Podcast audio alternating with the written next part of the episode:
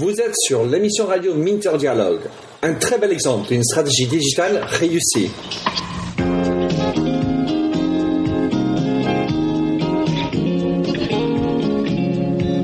Hello, bonjour et bienvenue sur Minter Dialogue, l'édition numéro 22.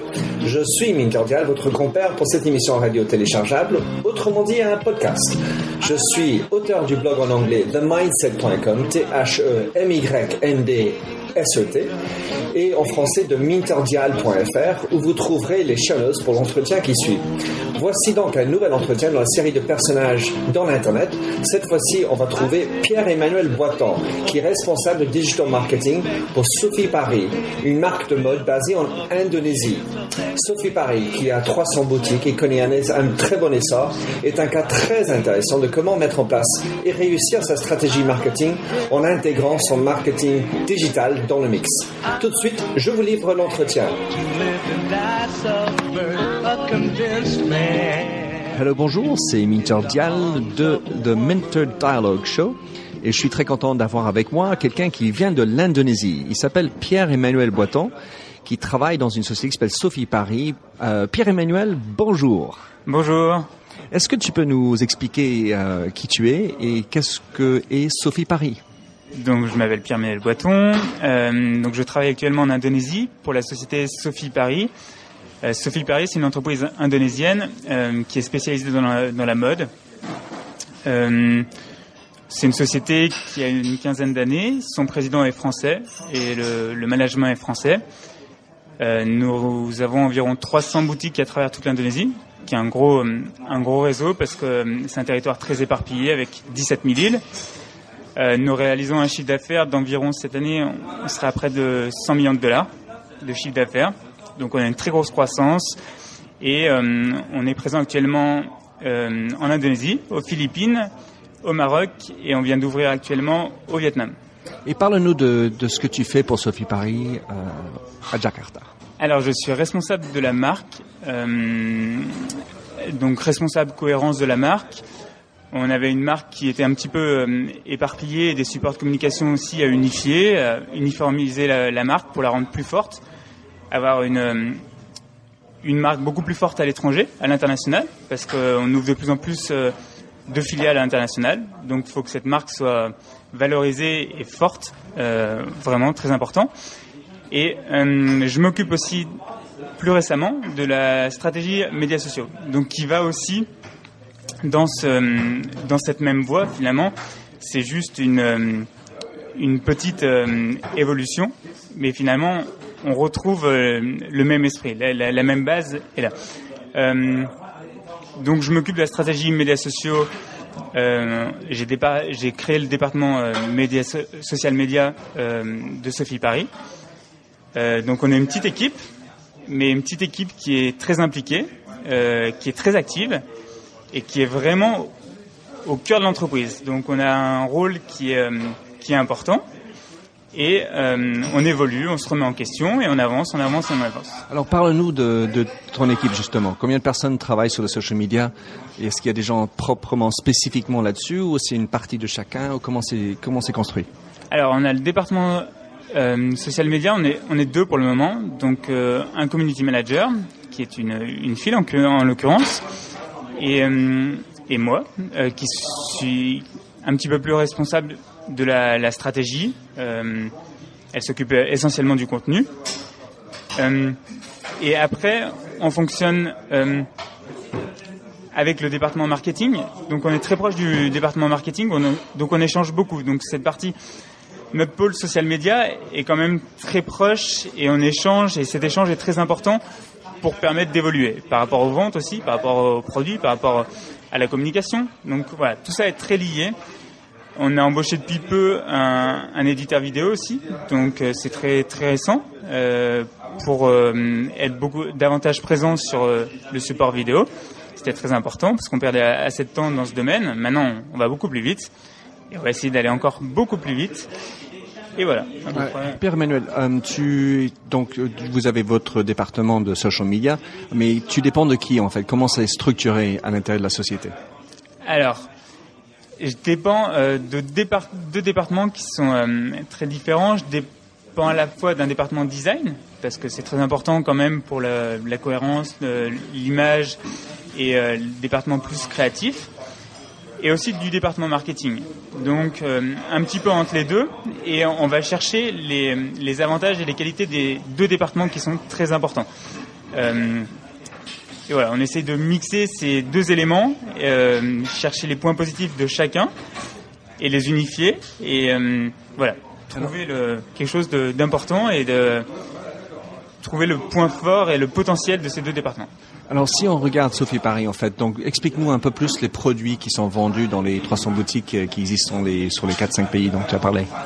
Alors on vend essentiellement, euh, Sophie Paris à la base c'est euh, une entreprise qui a commencé avec les sacs, donc les sacs euh, au design français.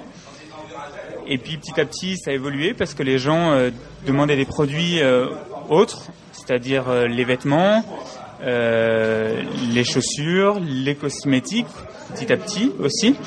Donc, euh, avec au fil des années, euh, les produits ont évolué, la gamme de produits a évolué, et maintenant on a quand même une gamme de produits qui est assez large. Euh, on a un moyen de distribution aussi qui est un petit peu particulier, puisqu'on distribue un catalogue à travers toute l'Indonésie. On a un très gros tirage, parce qu'on a un tirage d'environ 250 000 exemplaires, qui est un des plus gros tirages de l'Indonésie. et donc on distribue essentiellement aussi par ce moyen de communication, par ce catalogue, puisque le territoire, encore une fois, est très vaste et euh, le fait d'avoir des îles, 17 euh, 000 îles, rend euh, encore plus complexe ce travail pour communiquer auprès des gens et faire valoir nos nouveaux produits. Voilà. Le, mais c'est pas de la vente par correspondance, c'est juste un catalogue. C'est pas de la vente par correspondance. après, on a un roulement des, on a un cycle de produits qui est très court. Euh, on a un cycle de produits, on renouvelle environ 70 à 80% de notre gamme tous les deux mois. Donc le cycle est, très court et euh, on a euh, on a de nombreux designers maintenant qui viennent directement de France à Jakarta pour dessiner les produits et de plus en plus c'est très important cette volonté. On a de nombreuses nationalités qui sont représentées aussi dans l'entreprise pour diversifier, pour avoir euh, un potentiel aussi créatif qui soit plus important pour échanger, pour collaborer, pour euh, c'est très très important de mixer, euh, d'avoir de prendre les idées, de faire des brainstorming, d'écouter les gens, de réagir et de d'évoluer aussi avec le marché. On a beaucoup évolué ces derniers temps parce que le marché indonésien est est un marché qui est très fort et avec une croissance qui est très importante et faut le suivre le marché. Euh, ça bouge, ça bouge, donc euh, faut être derrière. Donc euh, on doit évoluer avec les gens. Les gens évoluent, la classe moyenne évolue aussi. Donc les produits doivent évoluer. Donc on, doit aussi répondre aux exigences des consommateurs. On fait un gros travail en ce moment de qualité des produits euh, parce qu'on avait des des problèmes comme toutes les entreprises, mais des problèmes par rapport à, certains produits. Et donc on essaie vraiment de s'améliorer dans ce domaine pour avoir des produits qui soient les, plus performants possibles et euh, répondre aux exigences, encore une fois, du consommateur. Le consommateur est très important. Ah ça, on est d'accord. Tu as parlé de la diversité. Qu'est-ce qui fait que vous avez euh, une politique de diversité? C'était une direction du PDG Qu'est-ce qui s'est passé? Enfin, en tout cas, j'ai l'impression que tu le vis bien, la diversité. Quelle, quelle été l'impulsion qui fait qu'il y a une bonne diversité? Parce que c'est un bon sujet, celui-là. Alors on est déjà dans un pays, euh, l'Indonésie, où on est un pays quand même qui est très différent de la France, une culture euh, très différente. On a une religion aussi qui est très dominante, qui est l'islam. Euh, et donc déjà à l'intérieur de ce pays, on a déjà une mixité culturelle qui est très importante. et après, on est dans un, on est dans un continent, l'Asie, qui fait que les pays sont très proches aussi, que les gens voyagent énormément. Euh, ont envie d'aller découvrir d'autres entreprises et, euh, et, sont très curieux et veulent travailler dans d'autres entreprises, etc. Donc, on peut recruter très facilement des gens qui viennent aussi bien de Chine, de Corée. On a de plus en plus de Chinois, euh, autant de, Français parce que les Français sont aussi intéressés.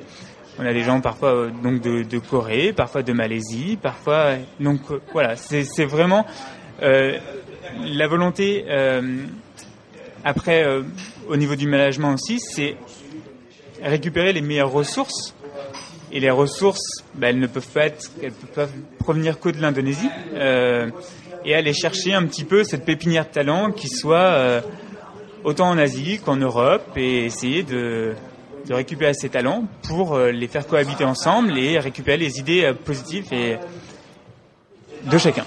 Alors, avant d'attaquer le sujet de, de, social media, tout ce que tu fais et tous les succès que vous avez fait, euh, juste une question. Donc, je sais que vous n'avez pas de e-commerce. Qu'est-ce qui fait que vous n'avez pas de site e-commerce? Ça me paraîtrait une possibilité, mais qu'est-ce qui fait que vous n'avez pas encore lancé de e-commerce pour Sophie Paris Alors, le marché e-commerce est, euh, est un marché difficile en Indonésie actuellement. Euh, pourquoi? Il y a deux facteurs. Euh, il y a le facteur de la livraison parce qu'on a un territoire donc qui est très vaste et, euh, qui est difficile. Donc c'est vraiment euh, côté logistique. Euh, il y a encore peu de plateformes logistiques comme en France. Ça existe très peu. en France, on a des très bonnes plateformes et il est très facile de monter un site e-commerce. En Indonésie, beaucoup moins. Et deuxième, deuxième chose, c'est tout simplement le développement de l'Internet, qui est encore très faible. On a environ 30 à 40 millions de personnes, selon les chiffres, euh, selon les études, qui sont connectées à Internet. Sur euh, une population de 240 millions d'habitants, c'est encore très faible. On a le mobile qui se développe de plus en plus. Donc c'est un accès aussi à Internet, mais qui encore euh, qui doit évoluer, qui va évoluer, qui est qui, qui, a un fort potentiel, donc qui va vraiment évoluer. Mais voilà, c'est déjà deux facteurs, et je vais en rajouter un troisième, c'est les moyens de paiement. La carte bleue est très peu développée en Indonésie. Alors ça nous paraît un petit peu euh, étranger, nous, parce qu'on peut l'utiliser euh, tous les jours, on l'utilise tout le temps. Et en Indonésie, non. Euh, on paye beaucoup en espèces, en cash. Donc, donc ça apporte des contraintes pour le e-commerce qui sont importantes. Et on n'a pas ces sociétés non plus de relais comme en France. On n'a pas des points relais. On n'a pas de. Donc il y a encore plein de choses à faire pour que le marché soit mûr, etc. Euh, en rencontrant des personnes, des acteurs très importants du e-commerce en Indonésie, euh, on est tous d'accord que le marché ne va pas se développer. Il faut y penser dès maintenant, sûr. Il faut euh, mettre tout en œuvre dès maintenant mais le marché ne va pas se développer avant un an, voire deux ans. Même les grosses sociétés de e-commerce, il y en a une seule, c'est Plaza.com, c'est un, site internet, une plateforme euh, de, d'e-commerce indonésienne qui est supportée par le groupe Telkomsel, qui est un des plus gros groupes de télécom indonésiens, donc qui a beaucoup de moyens et qui veut euh, porter ce domaine. Mais même la responsable de ce site internet est convaincu qu'il faudra attendre cette année ou deux ans pour, euh, pour voir le marché évoluer. D'accord. Et alors, euh, Pierre-Emmanuel, pour, euh, pour ainsi dire, Sophie Paris, j'ai eu le plaisir de t'entendre quand tu étais à la Media Aces conférence. Euh, et tu as parlé de ce que vous avez fait sur Facebook et, et faire Foursquare et Twitter. À l'époque, il y avait, je pense, 30 000. Maintenant, vous êtes à 115 000, quelque chose comme ça sur euh, Facebook en termes de fans. Vous avez une bonne bon following sur Twitter. Parle-nous de comment tu arrivé à, avoir autant de succès pour une société qui, au final, est juste basée en Indonésie. Ça paraît fou. Alors, euh, pour la stratégie Facebook, on est très convaincu. Euh, on a mis du temps, on s'est trompé. On est revenu en arrière, on a changé, on a modifié les choses et on a évolué. Et au départ, on partait sur une stratégie vraiment d'image de marque. Donc, on utilise notre page Facebook, comme le font beaucoup de sociétés. J'ai envie de dire malheureusement. Euh, actuellement, on en voit beaucoup. C'est il faut créer sa page Facebook parce qu'on doit être sur Facebook. On ne sait pas vraiment pourquoi et on va mettre en avant euh, l'image de la marque parce que ça va être une image, euh, ça va être tendance. Euh, il faut être présent sur les médias sociaux, c'est très important. Tout le monde est sur Facebook. Pourquoi je ne serai pas sur Facebook? Mon image de marque va en prendre un coup si je ne suis pas sur Facebook. Et nous, c'était pour faire évoluer cette image de marque vers une catégorie de personnes qu'on n'arrivait pas à toucher.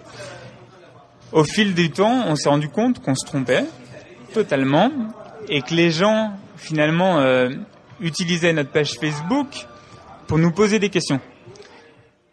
Et c'est vrai que c'était dommage de ne pas euh, répondre à ces questions parce que comme on voit actuellement sur beaucoup de pages Facebook, encore une fois, beaucoup de pages Facebook, les gens posent des questions, adorent ça, et beaucoup de personnes n'y répondent pas. Donc on s'est dit, on va répondre à ces utilisateurs de la, de la meilleure des façons pour les séduire et essayer de les convaincre. Et même quand ils ont des avis, des questions négatives, on va essayer de changer leur vision et de transformer cette vision négative en vision positive. Alors ça a pris du temps. Euh, il y a eu des changements, des ajustements. C'était pas tout de suite euh, bon. En tout cas, on est parti avec euh, quelques fans, petite centaine de fans au départ. On est aujourd'hui à plus de 100 000 fans. Donc la stratégie pour nous est payante.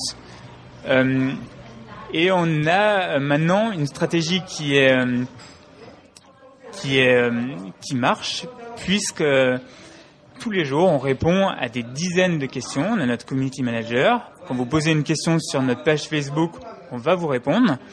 on va essayer de vous répondre le plus rapidement possible. Et surtout, ce que j'avais expliqué pour la conférence, on a replacé notre département médias sociaux au cœur de l'entreprise. Et ça, c'était très très important. Euh, parce qu'on est convaincu que tous les départements doivent travailler ensemble, collaborer. C'est très important, le mot collaboration. Et euh, c'est que donc quand tu as une question qui arrive, t'as pas la réponse, tu as quelqu'un, il faut aller chercher la réponse dans la société. Donc c'est pour ça qu'il est important que tout le monde soit autour du projet. Exactement, exactement. Parce que si la, la community manager euh, travaille toute seule, elle ne peut pas répondre à toutes les questions. Et alors, où elle pourrait répondre à la question, mais parfois elle pourrait se tromper et euh, elle ne saurait pas convaincre l'utilisateur.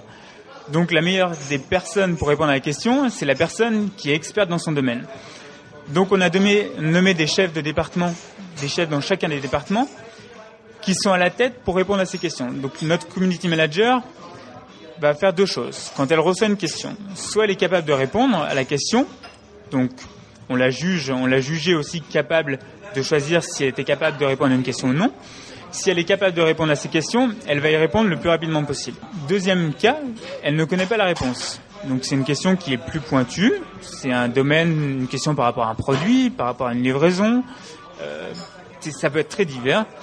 Euh, elle va tout de suite transmettre la question au département en question, le département le plus approprié. Et elle va attendre, elle va s'assurer que le département répondre à la question dans un délai aussi imparti.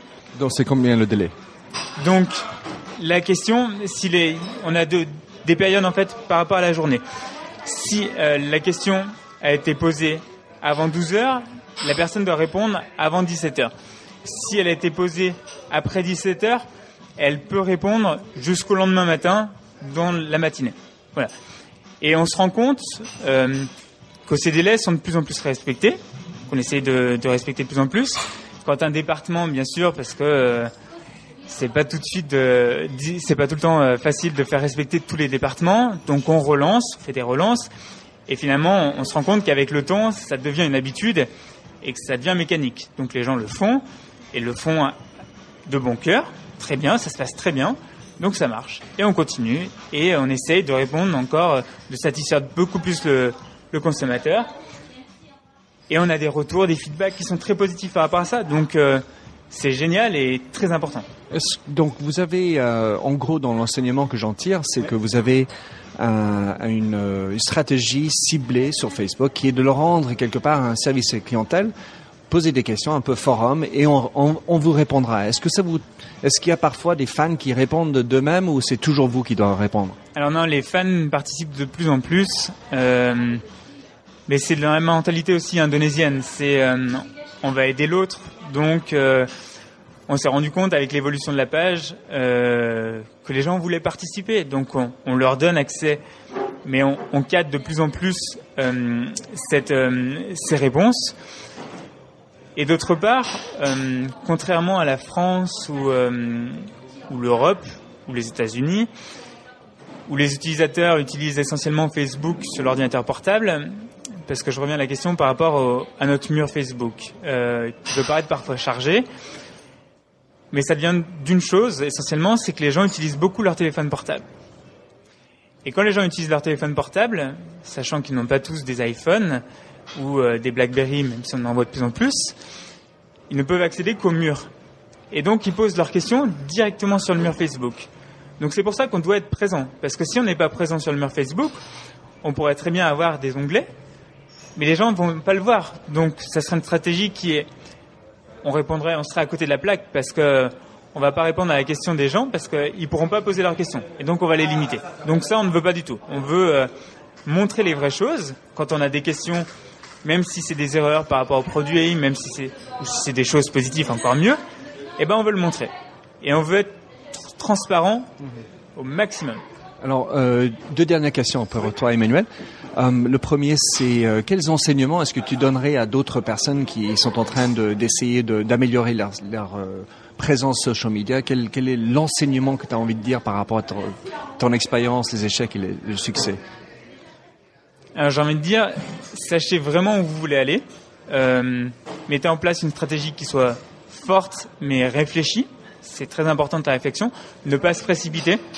Euh, d'essayer, mais pas pour autant se précipiter. On peut essayer sans, euh, sans non plus prendre tous les risques, etc. Il faut le faire euh, bien. beaucoup discuter, échanger, comprendre les utilisateurs, écouter les gens. Écouter, très très important. écouter les consommateurs et mais ne pas les écouter aussi. Il faut après les écouter, faut aussi prendre en compte leurs avis, leurs opinions, même si parfois ils sont négatifs, et faire avec, évoluer par rapport à ça. Et, euh, et ne pas prendre les gens euh, alors pour des imbéciles, parce qu'aujourd'hui c'est plus possible. Euh, donc c'est aussi évoluer par rapport, c'est faire des choix aussi en termes, ça va beaucoup plus loin que la stratégie médias sociaux. Ça va sur une stratégie aussi par rapport aux produits c'est la qualité des produits. C'est qu'on n'a plus le droit à l'erreur. On doit être beaucoup plus fiable. On doit avoir euh, un produit de qualité. On ne peut plus mentir. On ne peut... Ça se sait tellement rapidement. Et on voit beaucoup de pages. Alors je ne vais pas citer de pages, euh, page Facebook. Vous le, verrez par vous-même. Et juste à taper quelques petits noms sur Facebook, et bien on se rend vite compte que certaines sociétés ne savent pas répondre à ces messages. Parce que tout simplement, elles ne savent pas écouter ces personnes et, elles ont peur de prendre, de faire des efforts peut-être, euh, d'évoluer avec les consommateurs, de répondre à leurs exigences, à changer des choses, parce que c'est très important et très difficile parfois de changer. Donc euh, voilà, c'est tout. Ça ne se limite pas à la stratégie médias sociaux. C'est vraiment toute l'entreprise, et dirais encore plus au niveau des produits. Le produit est vraiment très important. On est d'accord. Le, problème de l'écoute, c'est que quand tu as le community manager qui est son métier de regarder, vivre sur la page Facebook, l'écoute par rapport au reste de, la société, le PDG, comment est-ce que tu fais répondre cette écoute à, l'ensemble de la société? C'est quels sont les mécanismes que met en place, vous avez mis en place, pour que l'écoute soit plus généralisée? Alors nous, on a un département. Euh, donc je disais qu'on a le département euh, médias sociaux, on a aussi un département euh, de d'analyse, d'analyse de ces conversations, euh, et qui nous permet d'étudier. On a un rapport chaque semaine pour suivre l'évolution. Donc on va pas faire une évolution, on va faire une évolution, une pas une évolution, mais une une analyse très qualitative de ces conversations. Et comment comment vous faites concrètement cette analyse? C'est un logiciel ou c'est à la main? Alors on a des logiciels. Euh, mais le meilleur moyen, c'est quand même de le faire à la main. Euh, on utilise Sysomos aussi pour euh, pour ça, mais c'est une manière très logicielle encore. Et sinon aussi, ça va être vraiment de le juger par soi-même. Donc on a une personne qui est qui a un département et qui doit qui doit s'assurer des conversations. Et on va tous les toutes les semaines, cette personne doit nous envoyer un rapport avec le management, bien évidemment, pour que tout le monde soit au courant. Et, euh, on va pouvoir voir l'évolution des conversations. Donc, c'est une météo. Moi, j'aime bien l'appeler la météo. C'est la météo des conversations. Est-ce que les conversations d'une semaine à l'autre évoluent plutôt positivement? Donc, on est plutôt sur le, le beau temps. Si c'est le contraire, alors, quels sont les points faibles? Qu'est-ce qu'on n'a pas fait? Et surtout, deuxième chose qui est très importante, c'est quels sont les domaines? Quelles sont les questions qui reviennent le plus Dans quel domaine Donc on a des domaines. Est-ce que c'est la qualité d'un produit Est-ce que c'est la livraison Est-ce que c'est par rapport euh, à une bonne communication Est-ce que qu'est-ce qui s'est passé Mais concrètement, essayer de le, le, visualiser. Donc, on a une personne qui le met en forme très bien pour le visualiser très facilement et que tout le monde le comprenne. Ce soit un langage commun pour tout le monde. On ne va pas rentrer dans des termes euh, réseaux sociaux, médias sociaux que certaines personnes ne pourraient pas comprendre. Très généraliste, mais euh, des choses que, qui parlent à tout le monde. Alors, en termes de, euh, donc de, enfin, comment tu dis, un, un, un, dashboard qui a tous les éléments dessus, le ROI, explique-nous l'élément ROI, retour sur investissement, de comment vous avez fait, parce que je sais que vous avez bien avancé là-dessus. Alors, euh, le ROI, on le, on l'utilise pour Facebook. C'est, ça peut paraître parfois difficile, mais nous on a un ROI qui est un, petit peu particulier. C'est euh,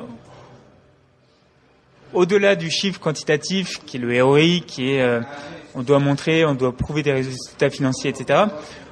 On le voit directement sur le terrain. Donc, on a une équipe marketing qui bouge énormément sur le terrain, qui se déplace sur toute l'Indonésie, et on fait des analyses par rapport euh, donc euh, à cette stratégie médias sociaux. On essaye de parler avec les gens, etc., d'avoir leur retour.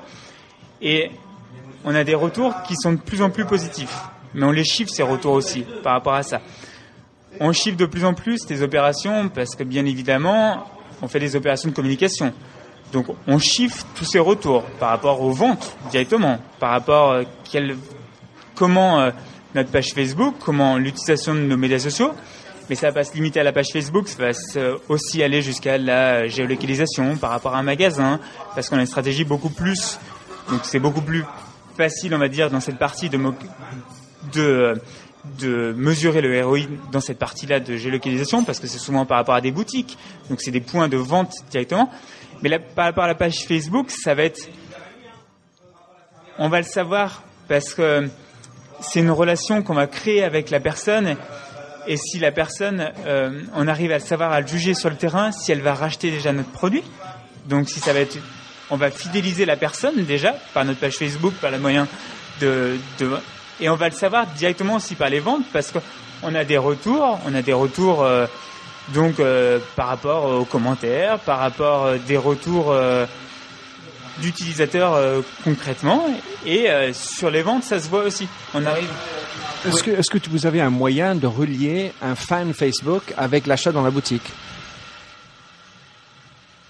Alors, on peut, quand on lance des opérations, euh, des opérations spéciales par rapport à la boutique, parfois on en lance directement sur la page Facebook. Donc, c'est limité aux personnes sur Facebook. Donc, on met en place des petites opérations. Donc là, on peut le mesurer directement. Euh, après, encore une fois, par rapport à donc cette question de retour et on a une stratégie aussi qui est très euh, on est à la fois online, mais sur le terrain. C'est très important, c'est deux côtés. Donc, euh, ça nous permet de balancer et de s'appuyer l'online pour être sur le terrain et du terrain pour être en ligne aussi. Donc, on s'appuie des deux. Et euh, par exemple, on fait des événements. Donc, on a des événements. Et les événements, maintenant, on fait la communication essentiellement sur Facebook. Et on a vu l'évolution de ces événements comment ils évoluaient par rapport au nombre de personnes qui venaient à ces événements. Parfois, on a des démonstrations produits. Donc, on se rend compte aussi du nombre de personnes qui viennent pour nos produits. Et après, on peut enclencher cette conversation directement sur le terrain. Donc, parfois, ça sert juste de passerelle. C'est une première approche. On, commence sur les médias sociaux et ensuite on évolue sur le terrain pour approfondir et aller encore plus loin. Parce que parfois c'est très difficile de parler quelqu'un, de parler avec quelqu'un en quelques lignes. On n'arrive pas à savoir ça. Alors si on prend 10 minutes avec quelqu'un, on sait tout de suite et on arrive à cerner ce qui va, ce qui va pas. C'est comme un entretien, il ne faut pas que ça soit en, deux secondes. Alors, dernière question pour toi, Père Emmanuel. Toi qui es jeune et euh, Gen Y à mort, euh, quelles sont tes inspirations ou tes ressources euh, que tu utilises pour te garder informé de ce qui se passe sur ce monde qui change, l'Internet? Alors moi j'utilise euh, donc euh, j'ai un reader bien sûr, reader de flux RSS comme beaucoup de personnes je pense actuellement. Essentiellement sur iPad, donc j'ai beaucoup euh, nombreux sites nombreux sites internet pardon, donc de nombreuses ressources que je que je consulte toute la journée. je suis aussi essentiellement sur énormément sur Twitter. Je consulte, je vais voir les autres pages Facebook aussi, des autres personnes. Mais on va pas se limiter à Facebook, hein, parce que ça serait vraiment euh, trop euh, ciblé, etc. hein. C'est euh, attention, une stratégie euh, médias sociaux ne limite pas à Facebook. hein. Je suis d'accord, mais pour l'intérêt de l'entretien, je me suis focalisé là-dessus, mais je sais que Oui, vous avez oui. Foursquare, vous avez euh, Twitter, enfin, vous êtes partout, je pense que c'est. Exactement. Donc après, il y a des ressources aussi qui sont plus généralistes, euh, Mashable, euh, TechCrunch, euh, etc.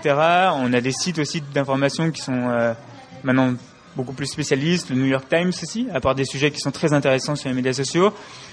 Et puis après, moi, j'ai une approche. euh, ma situation asiatique fait euh, que je vais fouiller aussi dans, plus dans la partie euh, indonésienne. Donc euh, ça, c'est des sources que seul en Indonésie on connaît un petit peu, des journaux locaux, des blogs, parce qu'on beaucoup de blogueurs en Indonésie, une croissance énorme dans, dans ce domaine. Et il faut fouiller, faut tout le temps fouiller. Tous les jours, faut euh, fouiller, rajouter des ressources, en éliminer d'autres qui euh, sont plus d'actualité. Et puis on évolue tous les jours. On réactualise, réactualise, réactualise. Et puis des conférences, pardon, euh, se tient de plus en plus de conférences euh, en Indonésie. C'est assez assez récent. Euh, on participe maintenant au Mobile Mondays aussi, qui n'était pas euh, précédemment. Euh, y a une conférence là pour euh, BlackBerry qui se tient en janvier à Bali. Donc euh, on est sur la bonne partie indonésienne, mais c'est autre chose.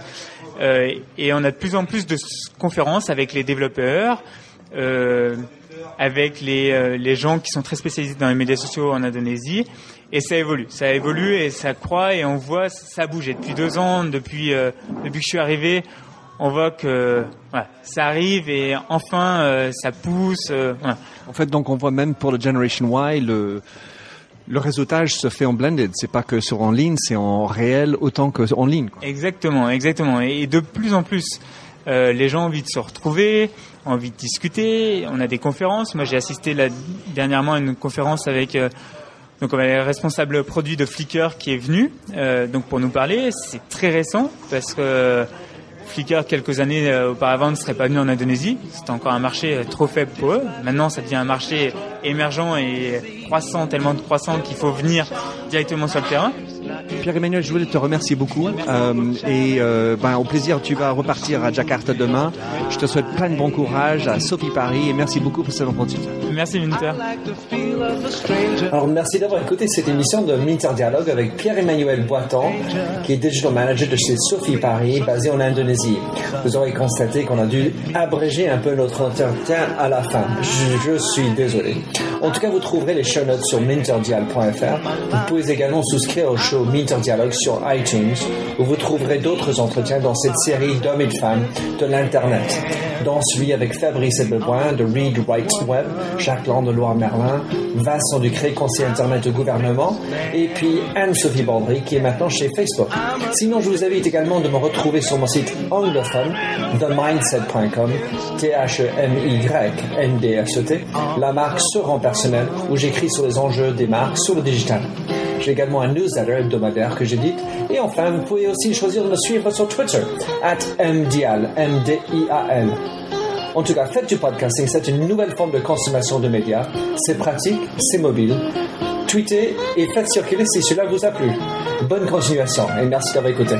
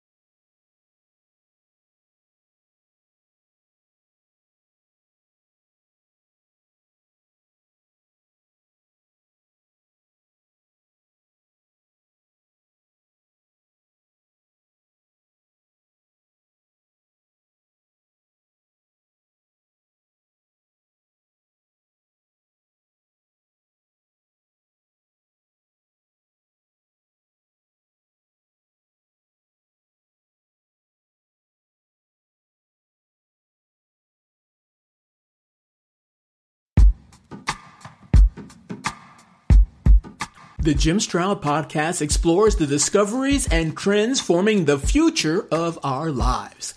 Brain to brain communication, robot bosses, microchip implants for workers, and artificial intelligence replacing human workers are all happening now.